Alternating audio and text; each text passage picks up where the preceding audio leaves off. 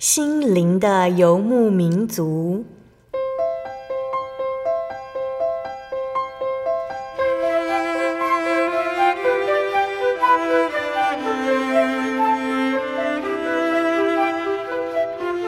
在这个谁都不管谁的后现代社会里，每个人的心灵都是游牧民族。成长的过程就是寻找的过程。每一颗漂泊的心灵，其实都在寻找生命的绿洲。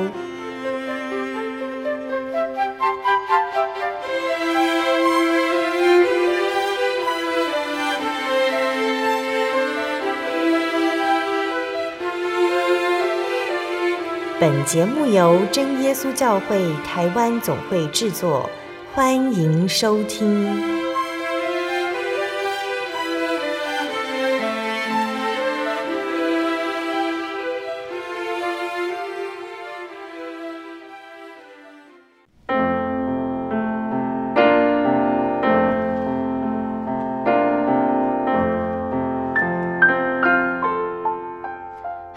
所有在空中的听众朋友们，大家平安，欢迎收听心灵的游牧民族，我是贝贝，很高兴今天能够在空中和大家见面哦。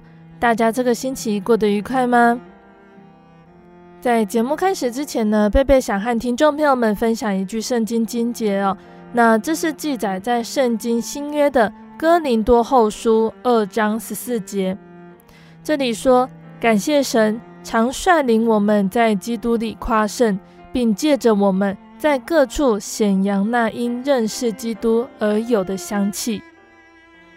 亲爱的听众朋友们，人难免会遇到巨大的失望，也许是工作上的不顺利，家人生了重病，或者是婚姻走到了离婚的地步。这些事情令人挫败，感觉痛苦、失落，也对未来惶惶不安。那想象一下，在圣经里面呢，曾经也有人遇到这样子的情景哦。在但以理书中提到了但以理的三个朋友，他们即将呢被扔进火窑前的感受，还有以色列人呢，他们在出埃及的时候的心情。前方是红海，后方是埃及的追兵。我们再想想，门徒他们见到耶稣被钉十字架时是多么的绝望。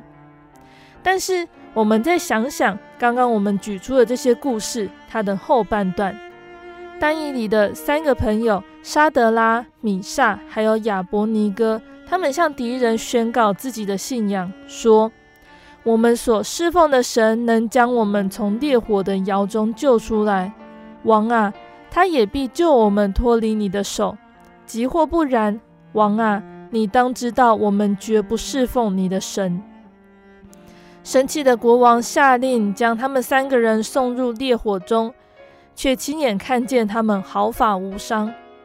而刚刚说到的以色列人呢？面对红海的以色列人，在圣经的出埃及记里面写道：以色列人他们看见埃及人追上来，他们想要举手投降，却目睹神行的奇迹，让红海分开。还有耶稣的门徒呢？他们看着耶稣被钉在十字架上，他们哀伤、痛苦、困惑了三天，直到亲眼看见耶稣复活。没有人喜欢失望，但只要有神，就不会失败收场。即使在此刻我们没有办法想象，也还是要坚定信心，相信胜利和良善终会出现。愿我们都能够这样子向耶稣祷告，亲爱的主，即使我感觉挫败，也知道你对我有所安排。在我哀伤的时候，请你与我同在，帮助我怀着信心前行，朝胜利奔去。阿门。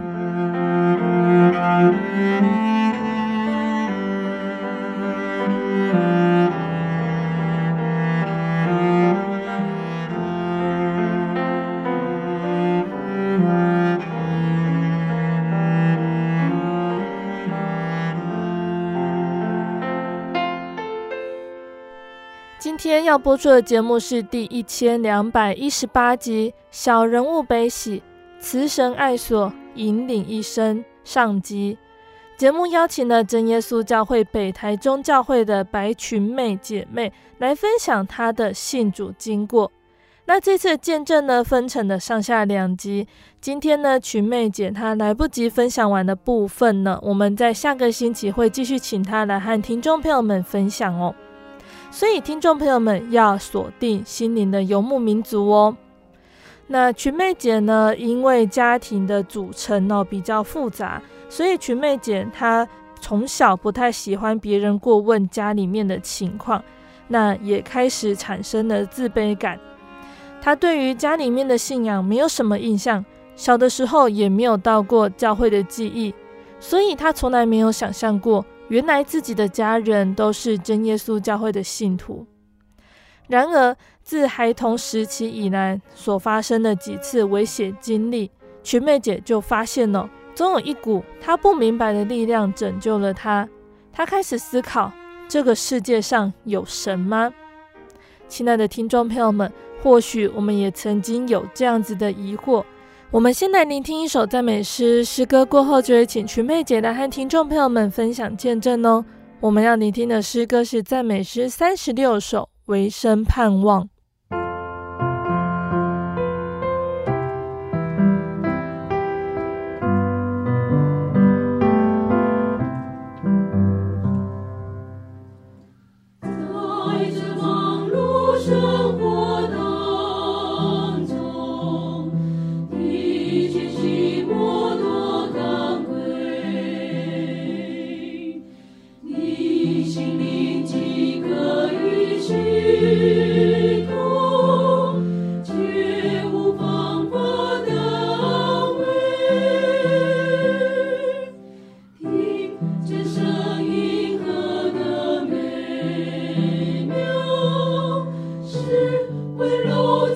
是远去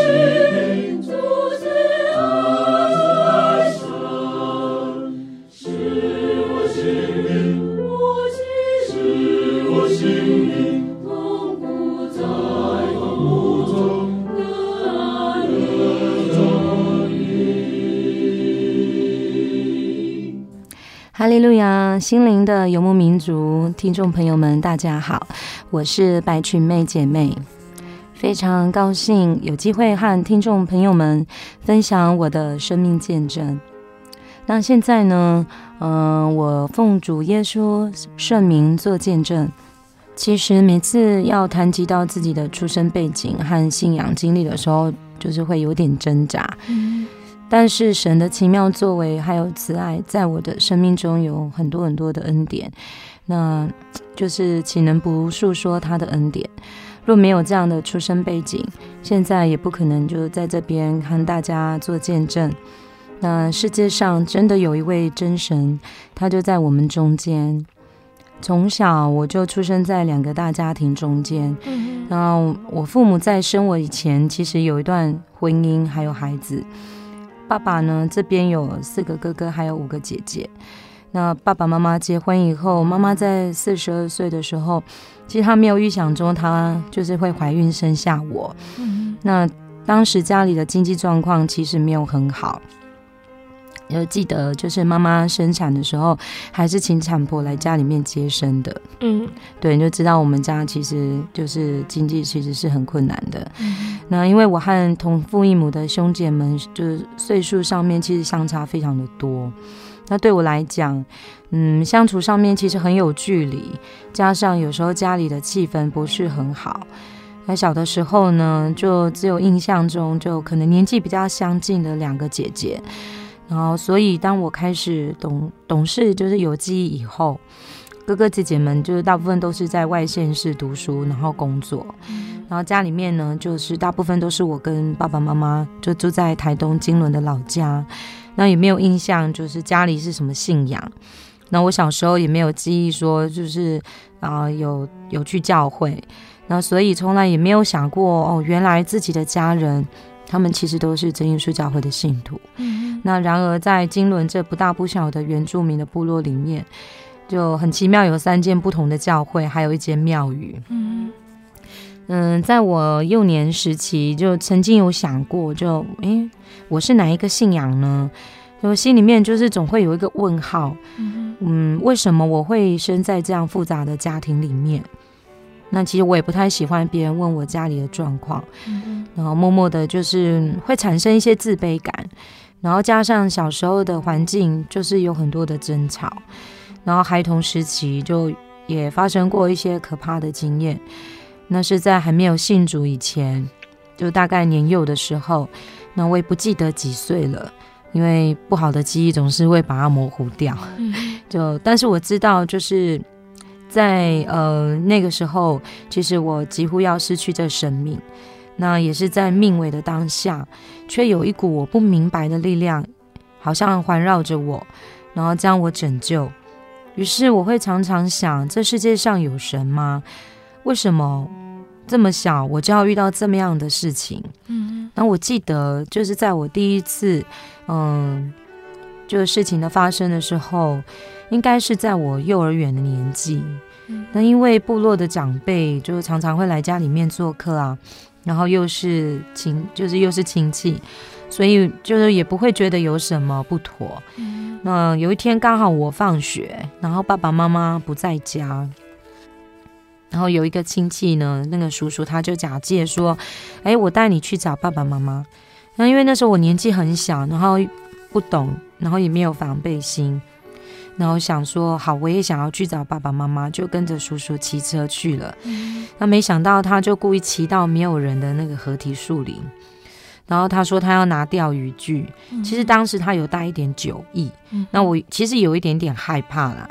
然后嗯，这时候我就开始紧张。然后这个不存好意的叔叔呢，他就突然就掐住我的脖子，然后我几乎快要断气了。嗯。然后。但是不知道为什么，就在那一瞬间，就我看见他的脸的时候，他本来是很凶狠的样子，我印象很深刻。但是那叔叔不知道为什么，突然他就松开他的手，然后一脸就错愕的，他就很恐慌的坐在地上。然后后来我就只记得，我就很用力的一直跑，一直跑。然后我怎么跑出去的，我其实自己好像也不知道。然后只觉得好像做了一场噩梦一样。那第二次呢，就可怕的经验就是在我七八岁的时候，因为金轮村它其实是靠海，然后常常会有大人小孩，就是大家都会到海边去玩，或者是去捕鱼。那也有，其实也有发生过，就是有人被海浪卷走。所以我妈妈就特别交代我说：“你千万不可以到海边去玩。”嗯，因为我爸妈其实他们也会去捕小鱼，那他们知道说金轮的海浪其实是很可怕的，那个没有办法预测。可是因为就这年纪就比较爱玩，然后刚好就是有就是大我几岁的姐姐，她就揪了很多啊，就号召很多小美眉，就说啊，大家一起去海边玩。嗯、一开始其实我很害怕，因为我不会游泳，然后又想到说啊，妈妈就有讲过说不可以去海边玩哦，但是我又不太敢拒绝同伴，然后心里就想说没关系，我想只是看看而已。那当其他的小孩子开始下水之后呢，然后其实他们已经在已经在计划说，就是要从岸边把我拉下来。嗯，对。然后那时候我并没有想很多，然后可是这时候呢，他们就就是大家就是讲好了，然后就把我一起拉下水这样子。嗯。然后刚好一个大浪就打上来，然后我就被卷进去，我就被卷进去了。嗯。然后其实，在那个当下，我没有任何头绪。然后好像也来不及紧张，然后我只想到说完了啊，我没有听话，那我妈妈如果知道了，一定很担心，因为我其实那时候是嗯，我只有感感受到，其实我是在海里面的，然后我想说，我是不是死掉了？我是不是要死了？可是我觉得很奇妙，就在当我还在思考的时候，我却感觉到就是自己好像被了被一个力量包围住，然后。而且我可以感觉到，我好像是横躺着，然后看到看到眼前其实是亮亮的天空，嗯、然后接着呢，没有多久我就被大浪打到沙滩上面了，然后印象中就是我呛了很多海水，嗯、然后又好像是做了一场噩梦，然后我我被呃我被打上去之后呢，我就。好像就没有发生任何事情一样，我就开始，我也没有想到我旁边紧张的同伴，然后我自己就一直跑，一直跑，又就是又又是用力的跑回家，就只有想到说，我很怕妈妈会生气这样子。嗯，那其实这两件事情的发生，在我当时的年纪来说，其实是很冲击，嗯哼，然后就是蛮震撼我，就是很幼小的心智，然后就在那时候我就开始想。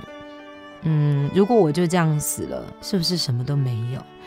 那其实我呃，我也有另外一个想法，就是其实，因为在我之前在这个家庭的时候，我曾经有想过说，嗯，我的出生是不是带给这个家庭，就是，嗯，不是一个非常好的一个嗯事情，对。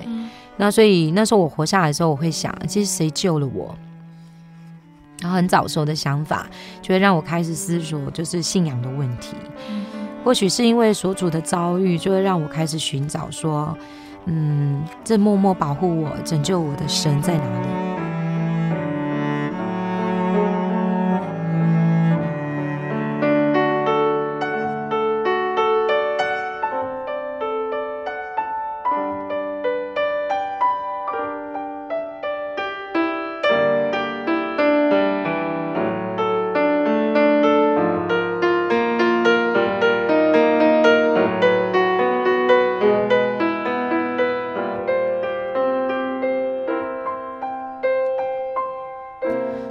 时候就开始寻找信仰，对，我就开始寻找神。那我看到部落的同伴，其实他们都有自己的信仰。嗯，那也在他们的邀约还有好好奇心之下，就跟着他们到处去看看。然后先到天主堂，再到基督长老教。但是很奇怪，就是我没有办法感受到内心深处我想要寻找的那一个神。那为什么没有选择庙宇呢？因为我小时候第一次看到神明绕村的时候，我见到乩童往自己身上捶打的情况，我觉得太可怕了。嗯，这样的信仰很残忍，那这样的敬拜的方式也非常的奇怪，然后完全就不会去想要去那种地方寻找神。嗯，那最后一间我还没有去的就是真耶稣教会，其实它离我家非常的近，就在我家转角的下坡路段。那我印象中，教会的铁门就是都是关着，然后只有晚平日晚上还有星期六聚会的时候，它会打开。那每次呢，我放学回家的时候呢，我总会被那个午后的阳光洒落在那十字架上的景象撼动着。我不知道为什么，心里总是有一种归属的感觉。可是我没有勇气走进去。嗯，对真耶稣教会的印象就是，就是祷告声音好奇怪，然后很大声，然后从外面看进去，里面聚会的人，就大家看起来那时候小时候就觉得他们好严肃哦，嗯，然后可是给我感觉很圣洁，很庄严，然后莫名的就会让我想要，嗯、呃，吸引我想要到真耶稣教会里面去看一看，嗯嗯，就如同圣经马太福音七章七节记载，你们祈求就给你们，寻找就寻见，叩门就给你开门。嗯，没想到就神奇妙的拣选就开始动工，大概是在我国小呃升三年级的暑假，班上有两个同学呢，就是他们是真耶稣教会的信徒，其中一位和我感情很好，他是我在国小时期非常重要的同伴。嗯嗯，那有一天简姐妹呢，她就邀请我参加真耶稣教会，就暑假的时候有宗教教育的灵恩会。嗯，然后听完之后呢，我心里很期待，然后就这样开始在真耶稣教会慕道八年的时间。嗯嗯，其实，在真耶在呃金轮的真耶稣教会里面慕道应该有两年的时间，印象最深刻就是两间祷告室，还有每晚的聚会讲道。嗯，然后教会呢常常会充满祷告的声音，还有参加就儿童诗班，我觉得很快乐。然后这两年的慕道呢，其实对一个十岁的孩子来来讲，其实满足我当时空虚的心智。然后我也很羡慕，就是在教会里面，就是可以做侍奉的这些上工。后来国小五年级转学到台中之后，其实蛮很渴慕，就是教会，然后想要继续追求就圣灵。嗯，就刚谈到就是嗯慕道的时候，其实我蛮惊讶，就是我爸爸妈妈没有反对。对，然后其实反而很鼓励我要参加聚会，因为原先小时候模糊不清的记忆，然后后来好像就是慢慢把它拼凑起来，然后从哥哥姐姐的口里面才知道说，其实我父亲是我们家真耶稣教会第一代的信徒。嗯，对，然后呃同父异母的兄姐们，其实他们从小就受洗了，然后我爸爸呢，嗯、呃，在教会其实有热心服侍过神。只是后来家人的信仰就是经历了一些现实环境的考验，当然还有一些试探。那人毕竟是软弱的，那有时候就就是经历了几番的试炼以后，就可能呃在信仰上面也有也有一些波折。嗯，但是其实听了听完家人和我分享那些过去的时候，我的心情很复杂。但是我也看见神的怜悯、保守，还有他的慈爱。嗯。对，虽然我爸爸妈妈第二段婚姻就是接着我的出生，其实信仰一开始对我来讲是很陌生的，但是在我未认识主耶稣以前，他的慈爱神索就早已拯救我的生命，然后就会让我想起，就是有一段经节，在诗篇一百三十九篇十六节，我未成形的体质，你的眼早已看见了，你所定的日子，我尚未度一日。你都写在你的册上了。那在我国小要升五年级的时候，因为东部工作机会不多，所以就哥哥们就在台中从事板模的工程，然后建议说：“哎，我爸爸妈妈要到台中一起工作赚钱。”那时候我还要读书，所以就安排我轮流住在台中的二哥还有大大姐的家里，这样。对，其实回头想，我是很感谢神。因为他的恩典跟带领，他是预备二哥和大姐这一家，就是接待我，就让我有机会可以继续到西台中教会慕道。那刚开始，其实，在台中的新生活非常不能适应。嗯，对，因为在国小、国中的时候，其实有几次受到就是同学排挤我原住民的身份，然后就是也有发生过就莫须有的事件，然后被就是被殴打过这样。然后前面有提到说，就其实小时候就有自卑感的存在。然后虽然说就是兄姐的照顾啊，然后但是在相处上，因为年龄上的差异，然后就算在学校就是有有发生这些不愉快的事，那我回到家，其实我从来不会对他们诉说，然后几乎都是默默忍下来。嗯，对，然后到了台中以后，我就变得更安静。对，然后比较少跟就是 跟家人互动。嗯，那我会开始就把一切的心情都放在祷告里面。那对我来讲，最期待就是礼拜六的安息日，然后似乎好像是我比较可以放松，就是可以比较就比较开心的日子。您在街上曾经看过这样的招牌？真耶稣教会”吗？也许您很想，但是却不好意思进来看看。其实我们真的非常欢迎您。下次当您再路过真耶稣教会时，欢迎您进来与我们同享神的恩典。真耶稣教会，台中邮政六十六至二十一信箱，欢迎来信，愿您平安。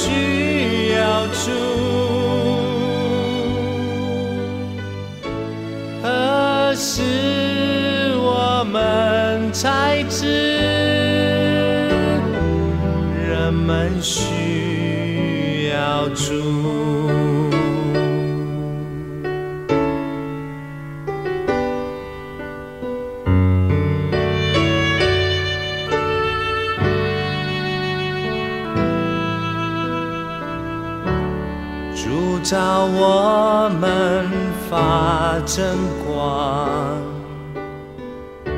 现时代对错不分，有何代价先太高香？世上这传这福音，当人们。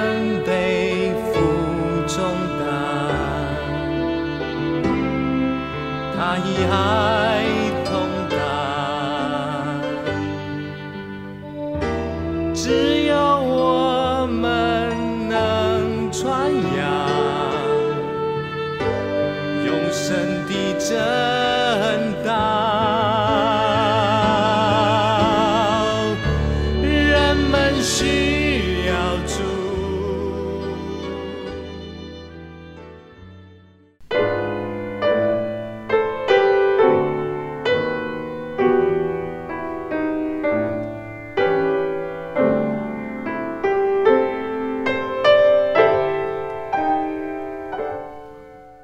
亲爱的听众朋友们，欢迎回到我们的心灵的游牧民族，我是贝贝。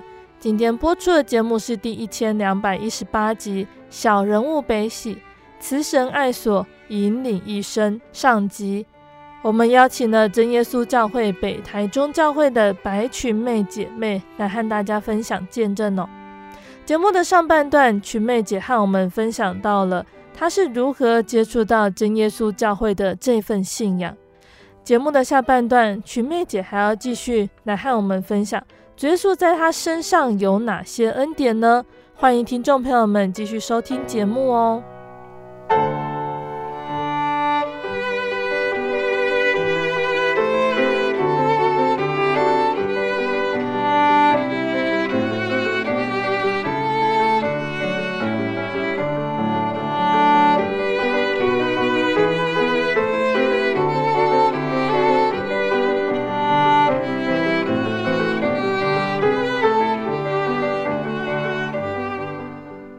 又刚刚讲到说，就是继续追求圣灵的部分。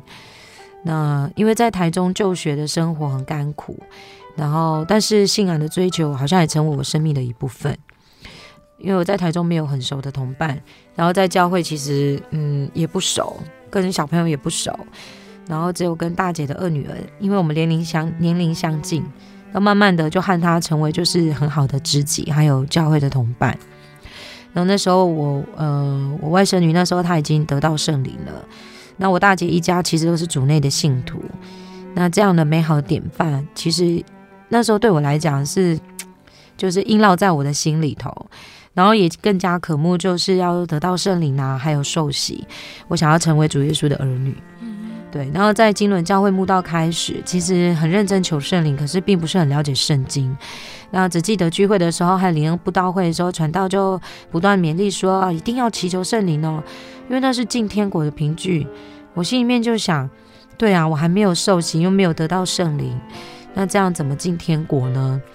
然后，于是每一次祷告其实都很认真，虽然常常都很呃，就是很失望的结束祷告，但我也没有想过要放弃。然后我印象中好像是到我十二十三岁的时候，就某一次灵恩会，我到前面祷告，嗯哼，就开始祷告没有多久，我就可以感受到一股暖暖的力量，然后就是充满我的身体，然后舌头呢就开始卷动，然后慢慢的哈利路亚赞美主耶稣就念不清楚，然后传道呢他就宣布我诶得到圣灵了，那是很奇妙的祷告。但是后来在祷告的时候，心里面就有怀疑，说这是圣灵吗？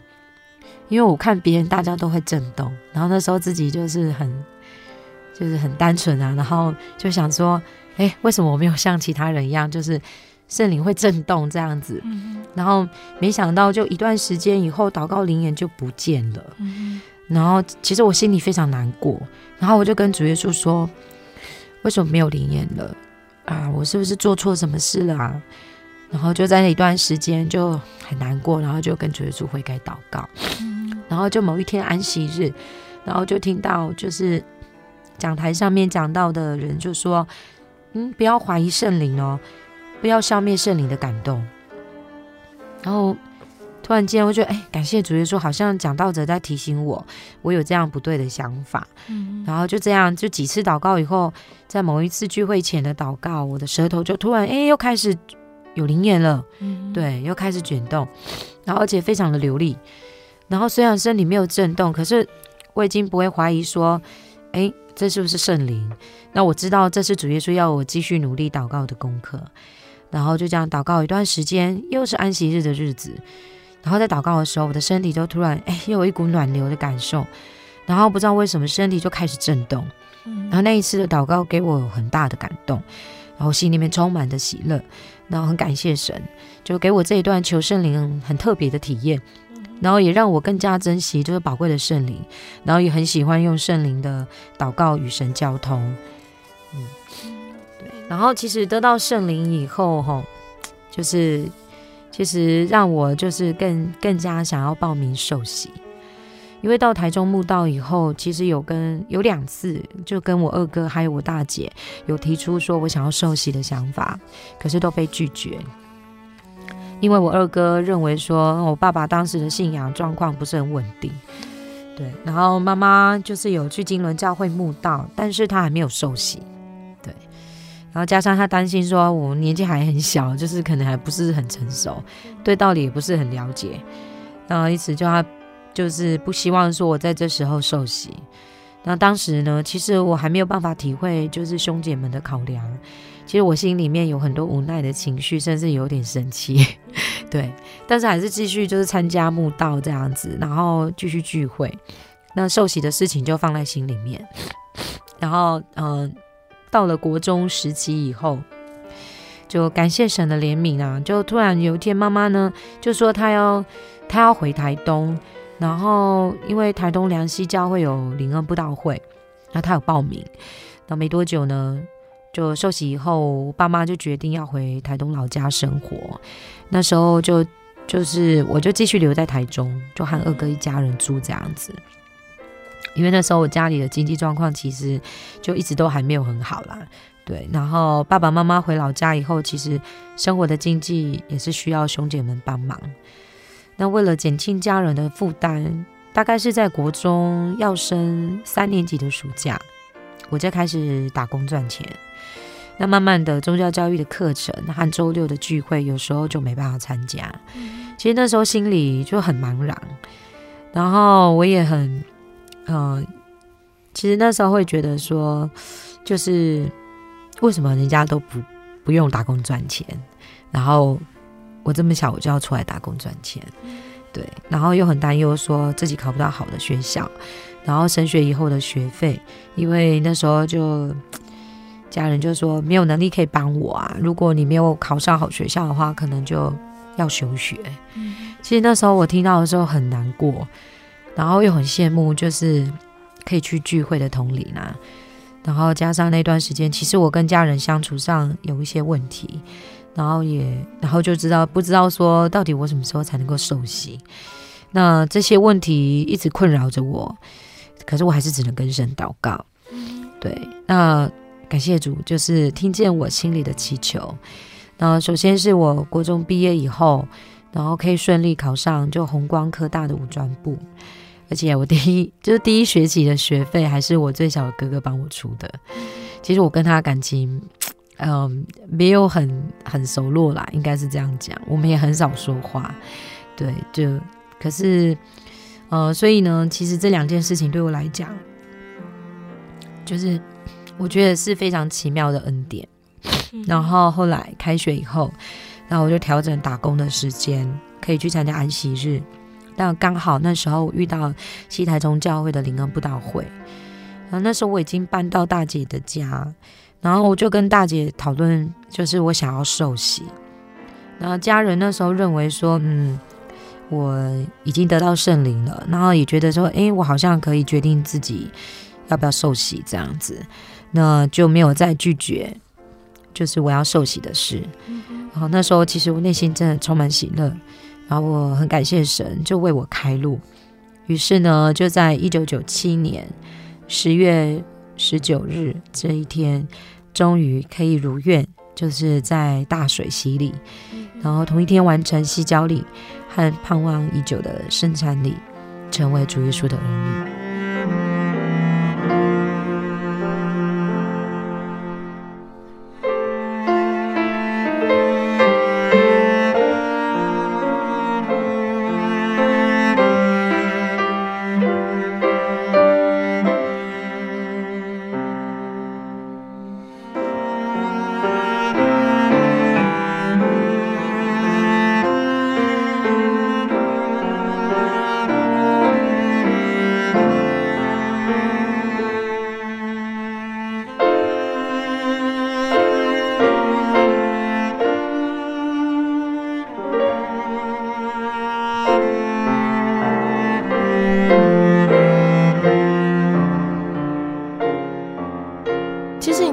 在这份信仰上也带给你很大的影响。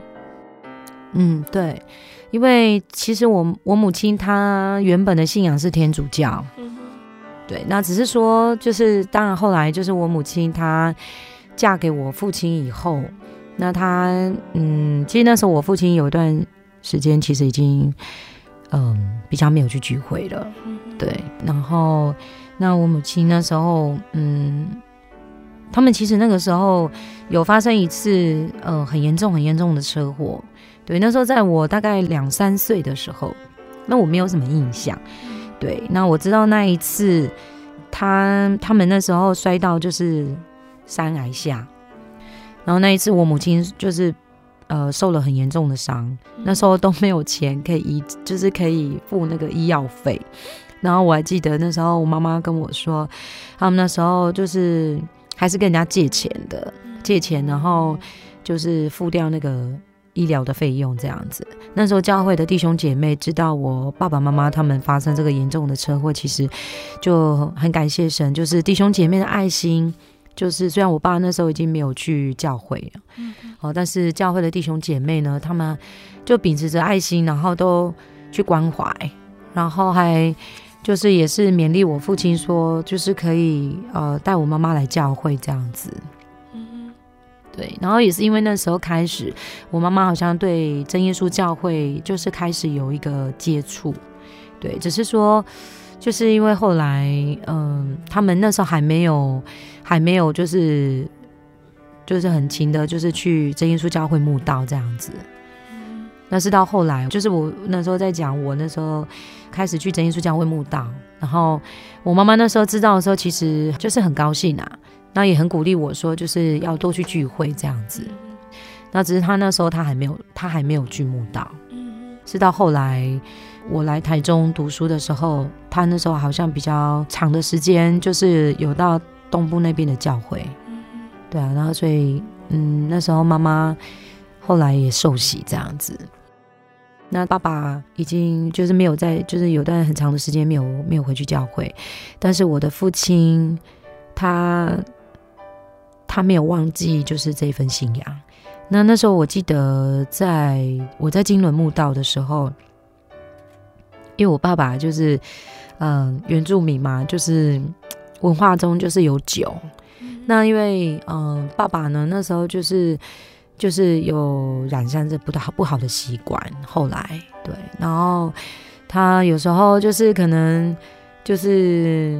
喝了几杯以后呢，就会跟我跟我说，就突然把我叫过去，然后就好像一个父亲就是在对孩子说教这样子，他就开始跟我讲，他说，嗯，就是前面讲很多啦，就是啊、要孝顺父母啊，然后就会说，还有很重要，不可以离开教会哦，只有真耶稣教会而已哦，不能去别的教会哦。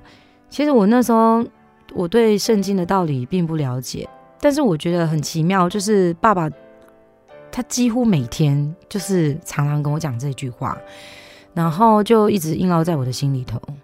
那我爸爸告诉我说，就是不管不管你发生任何的事情，你都不可以离开教会。那我觉得这段话就在我的人生，还有在我的信仰的路上，其实对我影响很深，因为我知道圣经里面有说就。